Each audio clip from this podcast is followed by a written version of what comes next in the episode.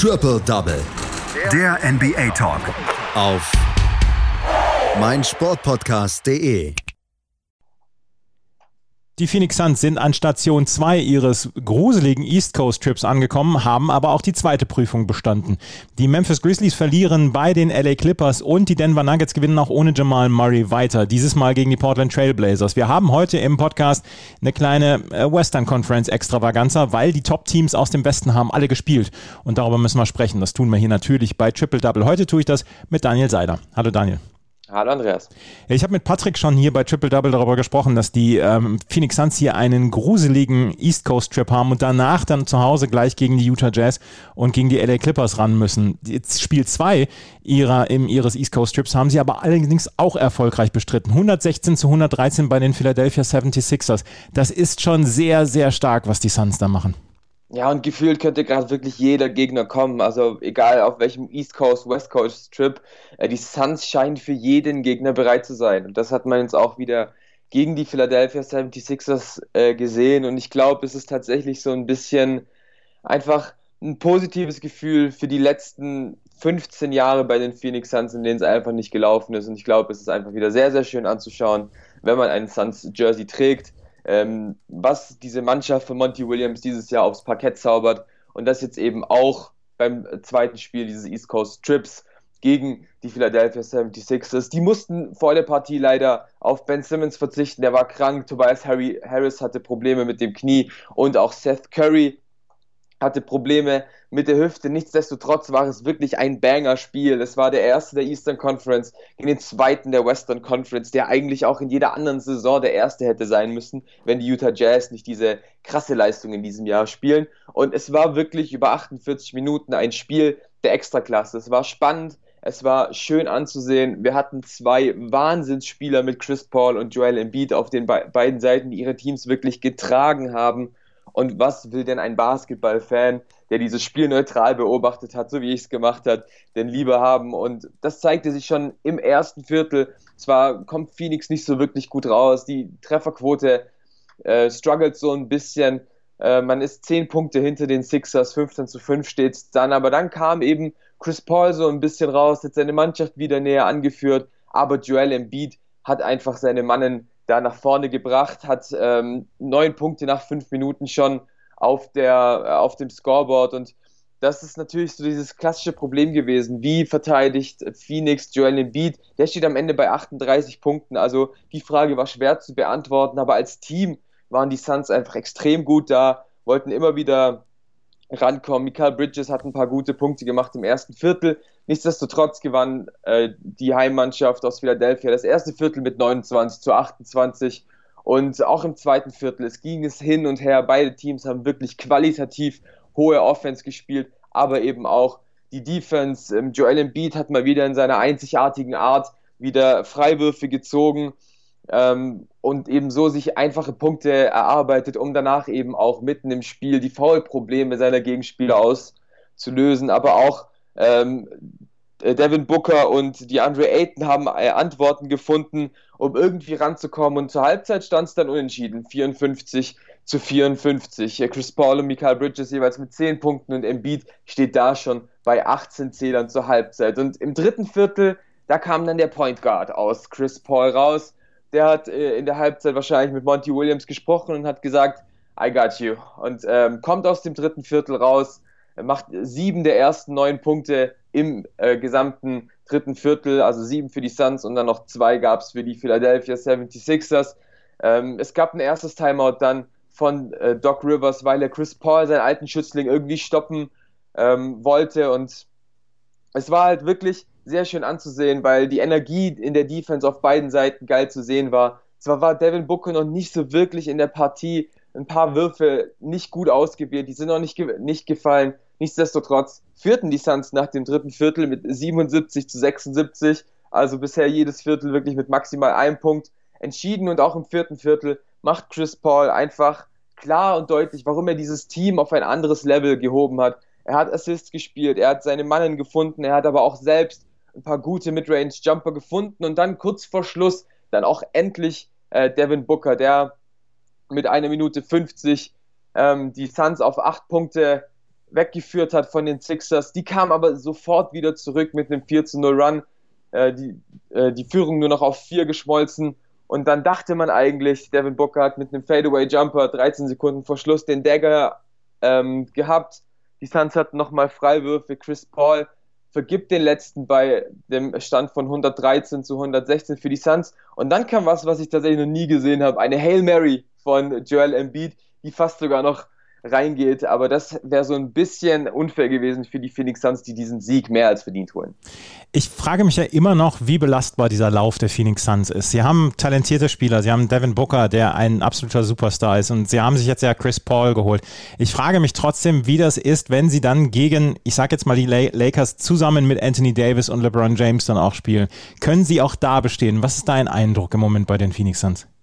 Die Phoenix Suns sehen tatsächlich nicht aus wie dieses Team, das nach ein paar Jahren eben wieder gut ist. Es scheint wirklich sehr, eine sehr gewachsene Mannschaft zu sein, ein sehr gewachsenes Gefüge, weil einfach dieser Kader auch tief ist. Ähm, schauen wir auf, auf das Bankscoring, da hat ein Javon Carter mal wieder wichtige Punkte gebracht, da hat Cameron Johnson 15 Punkte von der Bank gebracht und es scheint einfach, als ob alle von dieser Präsenz von Chris Paul ähm, dominieren. Und ich glaube tatsächlich, die Phoenix Suns sind realer, als man es jetzt gerade denkt. Ähm, gegen die LA Lakers wird es, glaube ich, extrem schwierig, aber ansonsten traue ich äh, dieser Mannschaft gegen, jeder Mann, gegen jede Mannschaft in der Western Conference einen Seriensieg zu. Die Phoenix Suns gewinnen also bei den Philadelphia 76ers mit 116 zu 113. Es geht jetzt unter anderem auch noch gegen die New York Knicks, die im Moment auch komplett heiß laufen. Gegen die Boston Celtics geht es auf diesem East Coast Trip. Und wie gesagt, wenn sie dann zu Hause sind, dann werden sie gegen die LA Clippers und gegen die Utah Jazz antreten müssen. Die Denver Nuggets, die haben letzte Woche einen absoluten Blow erfahren müssen, als Jamal Murray sich verletzt hat und den kompletten Rest der Saison ausfallen wird. Und die Denver Nuggets haben so ein bisschen die Scherben aufgesammelt, aber sie sind nicht bereit, in irgendeiner Weise die Saison in die Ecke zu schmeißen. 106 zu 105 gegen die Portland Trailblazers. Nikola Jokic sei Dank. Ja, ganz im Gegenteil, dass die Denver Nuggets alles wieder hinschmeißen. Nikola Jokic zeigt einfach wieder, warum er und Joel Embiid sich dieses Race um den MVP-Titel einfach teilen. Der Serbe am Ende wieder mit 25 Punkten, 9 Rebounds und 5 Assists und somit der Matchwinner für die Denver Nuggets. Auch wenn es ähnlich wie die Partie Phoenix gegen Philadelphia ein sehr, sehr spannendes und ein sehr enges Spiel war. Also eigentlich über die gesamte Spieldauer, über die ganzen 48 Minuten war es ein ausgeglichenes und wirklich sehr, sehr spannendes Spiel. Und auch da ging es um einen Game-Winner-Versuch. Aber fangen wir an äh, mit den ersten zwölf Minuten. Äh, wichtig für die Portland Trailblazers war, Damian Lillard kam zurück, nachdem er drei Spiele ja ausgesetzt hat, ähm, mit Probleme am Fuß.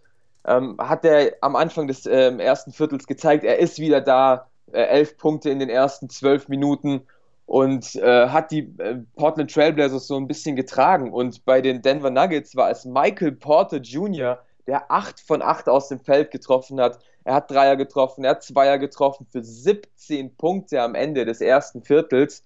Äh, nichtsdestotrotz führten die Blazers durch einen Dreier von Anthony Simons mit 36 zu 35 nach den ersten zwölf Minuten. Und auch ähm, im zweiten Viertel sah es so aus, als ob Portland sich ein bisschen absetzen konnte. Nach knapp sechseinhalb Minuten führte man mit über acht Punkten. Damian Lillard konnte sich auf die Bank hotten, konnte sich ein bisschen ausruhen ähm, wollte sich auf die Bank verlassen, die angeführt wurde, natürlich wieder von Carmelo Anthony, der zwölf Punkte aufgelegt hat.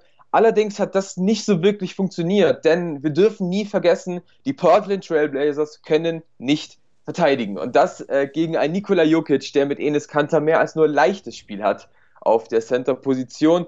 Ähm, machen die Denver Nuggets in den letzten 20, äh, in den letzten vier Minuten 20 Punkten, Punkte, um dann die Halbzeitführung 60 zu 57 ähm, ihr eigen nennen zu können. Und im dritten Viertel war es dann wirklich so ein bisschen bessere Defense von Portland, wenn man das besser nennen können. Ähm, die Zone wurde ein bisschen besser verteidigt. Michael Porter Jr. machte nach dem ersten Viertel wirklich gar keinen Punkt mehr. Das wäre so ein bisschen positiv für die Trailblazers, weil er es einfach immerhin weiter noch versucht hat. Und auch Jokic hat im dritten Viertel mal ein bisschen ähm, auf der Bank Platz genommen. Und dann kam eben die Bank der Portland Trailblazers, die in diesem Viertel 21 zu 7 im Bench-Scoring äh, dieses Viertel gewonnen hat. und da eben auch neben Carmelo Anthony hatte man da Enes Kante, der elf Punkte aufgelegt hat, oder auch Anthony Simons. Aber das war es dann letztendlich auch, denn die Denver Nuggets gehen dennoch mit einer Führung ins vierte Viertel, 84 äh, zu 82. Und auch im vierten Viertel war es wirklich ein spannendes Spiel. Ähm, es stand zwischenzeitlich bei 99 zu 99 unentschieden. Beide Mannschaften gingen hin und her und versuchten wirklich ähm, gute Offensive zu bringen. Defensives Spektakel ist es bei diesen Teams ja eher nur selten, aber letztendlich könnten, konnten sich die Nuggets diesen Sieg holen und das auch, weil Norman Paul ganz kurz vor Schluss mit dem Buzzer einen Flauter auf den Ring gesetzt hat und somit nicht der Sieg für die Portland Trailblazers, sondern die Denver Nuggets führen ihren guten Lauf fort und schaffen es auch ohne Jamal Murray, Top-Teams zu schlagen. Und sie werden relativ sicher dann auch in den Playoffs dabei sein und müssen nicht den Umweg über das Play-In-Tournament gehen. Ja, da, das, da lege ich mich bei den Denver Nuggets fest. Also gerade wirklich bis Platz 5, bis zu den LA Lakers, also Utah, Phoenix, äh, die Clippers, Denver und die Lakers sind für mich sicher in den Playoffs. Es geht eigentlich bei Platz 6 wirklich nur zwischen Portland und den Dallas Mavericks. Die Dallas Mavericks und die Portland Trailblazers. Die Trailblazers haben jetzt zum dritten Mal hintereinander verloren und äh, verlieren so ein ganz kleines bisschen Boden, dann ihren Vorsprung auf die Dallas Mavericks. Die sind im Moment auf Platz 7. Ähm, und die Utah Jazz, äh, beziehungsweise, Entschuldigung, die Denver Nuggets geben sich einfach nicht geschlagen. Sie wollen ihre Saison noch nicht in den Sack hauen. Die LA Clippers, die sind auch ganz weit davon entfernt, die Saison in den Sack zu hauen. Die sind nämlich richtig gut dabei und die haben ihr drittes Spiel in Folge gewonnen gegen die Memphis Grizzlies mit 117 zu 105. Und da können wir dann auch sagen, sagen, dass äh, nicht nur immer ähm, nicht nur immer Paul George oder Kawhi Leonard die Punkte holen müssen. Ja, die war nämlich überhaupt gar nicht dabei. Kawhi Leonard hatte Fußprobleme, äh, war somit nicht ähm, verfügbar für die Clippers. Paul George und Reggie Jackson wurden geschont nach einem Back-to-Back, -Back, aber die LA Clippers zeigen einfach, dass sie ja wirklich immer noch extrem unterbewertet sind in dieser Saison, denn so wirklich über sie sprechen tut in diesem Jahr niemand. Und nichtsdestotrotz hat die Mannschaft ähm, das zehnte ihrer letzten elf Spiele gewonnen. Und wie gesagt, das ist ja sogar ohne ihre zwei Superstars und wurden dieses Mal angeführt von keinem geringeren als Luke Kennard, der 28 Punkte auflegt. Und das, obwohl die Clippers überhaupt gar nicht in die Partie gekommen äh, sind. Die Memphis Grizzlies haben so im ersten Viertel gespielt, wie man sie kennt. Jung, agil, sehr, sehr schnell und das auch wirklich in einem unfassbaren Tempo. Führten schnell mit 10 zu 2 und haben dieses erste Viertel einfach dominiert, um dieses dann mit 15 Punkten am Ende 39 zu 24 zu gewinnen. Gefühlt wirklich jeder Wurf ähm, im Korb drin gewesen, 70 Prozent äh, Wurfquote da gehabt und die Clippers haben eine Antwort gesucht und haben die gefunden in äh, DeMarcus Cousins am Anfang des zweiten Viertels, der frühe Punkte erzielt hat, ein paar ähm, Würfe getroffen hat, aber auch gute Defensivaspekte geliefert hat. Nichtsdestotrotz war Memphis dennoch die bessere Mannschaft, hat ähm, die Führung immer noch behalten. Die Clippers kamen zwar ein bisschen ran, nichtsdestotrotz äh, nach einem Drive von Ja Morant und einem äh, Layup führten äh, die Memphis Grizzlies mit 52 zu, 62 äh, zu 53, so heißt es richtig, zur Halbzeit. Aber man merkte schon ein bisschen, die LA Clippers wollten da eben rankommen. Die neben Luke Kennard sich noch auf Marcus Morris Sr., Terrence Mann und auch Ivica Subac, ähm, ja, die auf die zählen konnten, die beide jeweils äh, alle über 15 Punkte erzielt hat. Und ja, das zeigte sich dann eben auch im dritten Viertel. Es war wirklich ein Vorsprung, der nur noch geschmolzen ist und dann 3,30 vor Ende des dritten Viertels führten die LA Clippers endlich dank einem ähm, Punkte, äh, zwei Punkte Wurf von Terrence Mann und letztendlich führten die Clippers dann auch nach dem dritten Viertel mit, zwei und, äh, mit 8, 87 zu 82. Und auch im vierten Viertel haben sie das genauso übernommen. Ähm, Luke Kennard traf seinen sechsten Dreier bei sieben Versuchen, also extrem effizient, was der Mann, der vor der Saison von den Detroit Pistons gekommen ist, da aufgelegt hat. Und dann führten es dann auch, führten dann auch die LA Clippers bis zum Ende der Partie ganz wichtig zu erzählen und sehr, sehr schön für alle Memphis-Fans. Jaron Jackson Jr. kam nach seiner langen Verletzungspause wieder zurück, hat sich super eingefügt, steht am Ende bei 15 und 8 und gibt natürlich den Memphis Grizzlies so nochmal eine Hoffnung ähm, im Rennen ums Play-in-Tournament. Momentan steht man da auf Platz 8 mit 29 zu 28, aber auf dieses Double-Team zwischen Jamorant und Jaron Jackson Jr. habe ich schon richtig, richtig Bock. Gegen die LA Clippers hat es noch nicht ganz zu einem Sieg gereicht. Ähm, die machen das am Ende mit 117 zu 105.